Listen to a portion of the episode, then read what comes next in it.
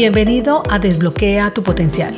Mi nombre es Andrea Galindo, coach ejecutiva y en este espacio quiero brindarte información de coaching, emprendimiento, crecimiento personal y profesional, liderazgo, herramientas y un poco más para acompañarte a potenciar tus habilidades y llevar tu vida y negocio a otro nivel.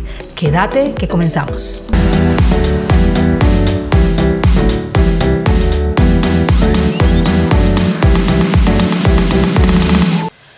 Iniciar este primer podcast con un tema que me apasiona, que es la mentalidad.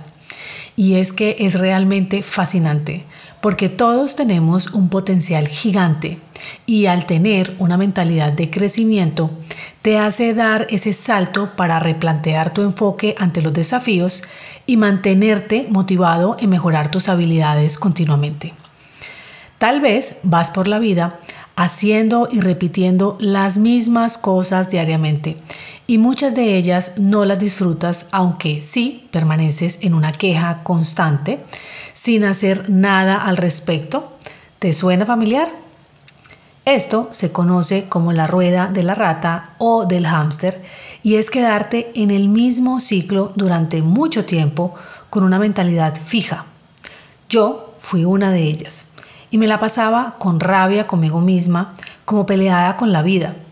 Y hoy entiendo que era parte de la no aceptación de algunas cosas que no me gustaban y que tampoco hacía nada para cambiarlas.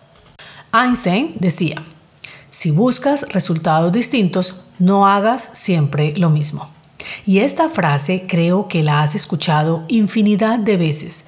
Sin embargo, al vivir en un grado de inconsciencia, la puedes repetir, mas no interiorizarla en tu vida. Si eres una persona con mentalidad fija, como lo era yo, tal vez sientas que no debas esforzarte lo suficiente, le huyes a los desafíos, te paralizas ante el primer obstáculo y el éxito de los demás es amenazante. Como consecuencia de todo esto, te estancas y frenas la liberación de tu potencial. La buena noticia es que puedes pasar de tener una mentalidad fija a una mentalidad de crecimiento, donde aceptas con facilidad los desafíos, las críticas, dejan de ser un problema y buscas inspirarte en las personas que tienen éxito. Así que hoy quiero traerte cinco formas que yo misma he utilizado y me han ayudado en mi transformación de mentalidad, lo cual ha permitido que sea una persona diferente, ayudándome a tener un crecimiento mental que me ha generado confianza, disciplina, pasar a la acción y realizar cosas que jamás imaginé que podía hacer. Así que aquí vamos. La primera es revisa tu voz interna. ¿Qué te dices? ¿Te sientes merecedor? Con la persona que más hablas todo el día es contigo mismo. Por eso es muy importante empezar a identificar qué te dices y qué piensas. A veces puede ser muy fuerte y ver solo lo que no te gusta. Si te paras frente al espejo, por ejemplo, lo común es fijarte en lo que consideras tus defectos. Eso con lo que estás en desagrado. Ese gordito en el abdomen, esa arruguita en la cara o cualquier otra cosa.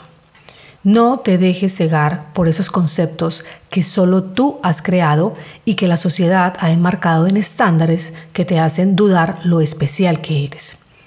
Toma conciencia que han sido ideas equivocadas que has ido instaurando a través del tiempo y empodérate porque lo tienes todo. Estás completo. Tan solo es que elijas aceptar lo que la vida siempre ha tenido preparado para ti. Enfócate en lo que realmente tiene valor y deja pasar esas locuras de pensamiento que hasta hoy te han acompañado. Cuando aparezcan esos pensamientos engañosos, date el tiempo de reconocerlos y procesarlos para poder centrarte en la verdad. Con esto vas dándole al cerebro información nueva y a la que le vas a dar más fuerza para ir apagando la anterior.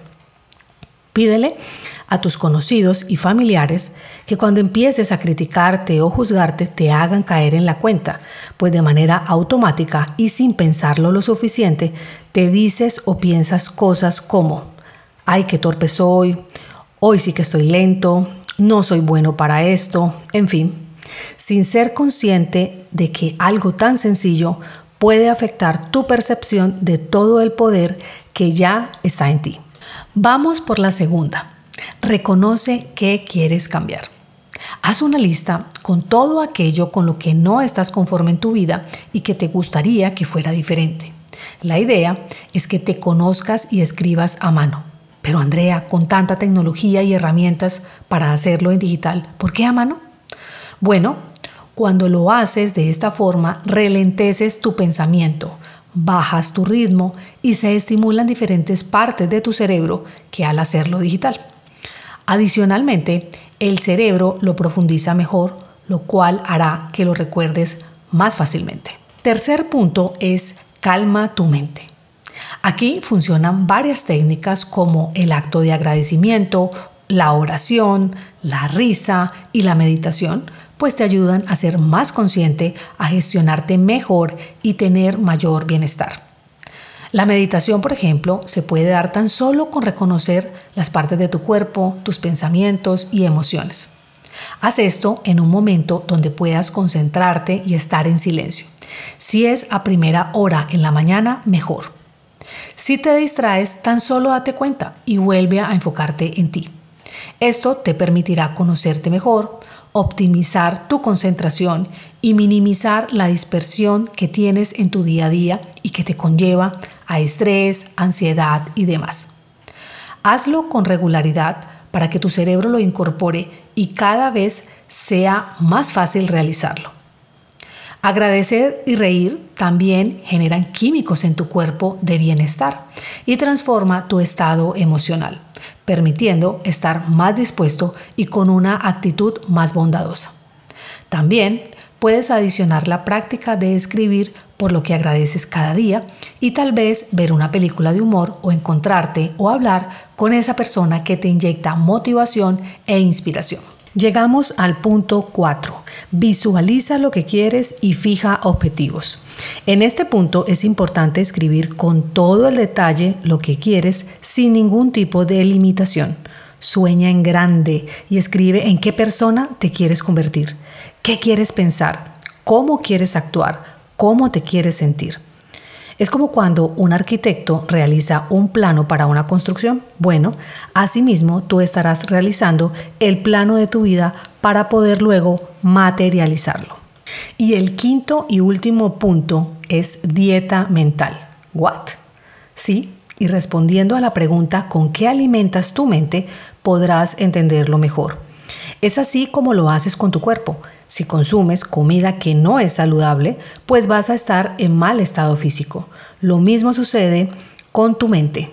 Si todo el tiempo te la pasas escuchando noticias fatales, uniéndote a conversaciones de queja y crítica, estarás con pensamientos desalentadores y perderás de vista el propósito que debe estar alineado con tus objetivos. Por lo tanto, identifica los pensamientos que más predominan en ti y revisa cuáles son positivos y cuáles son negativos.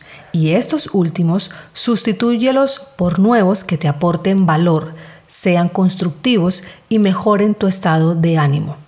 Ya verás que empezarás a tener relaciones armoniosas, sentirás mayor motivación y podrás enfocarte para lograr las metas que te hayas propuesto.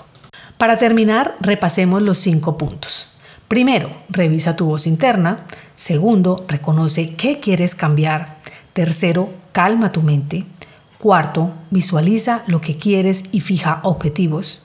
Y quinta, dieta mental. Prueba estos cinco puntos y hazlo con regularidad. Te aseguro grandes cambios. Hasta nuestro próximo encuentro.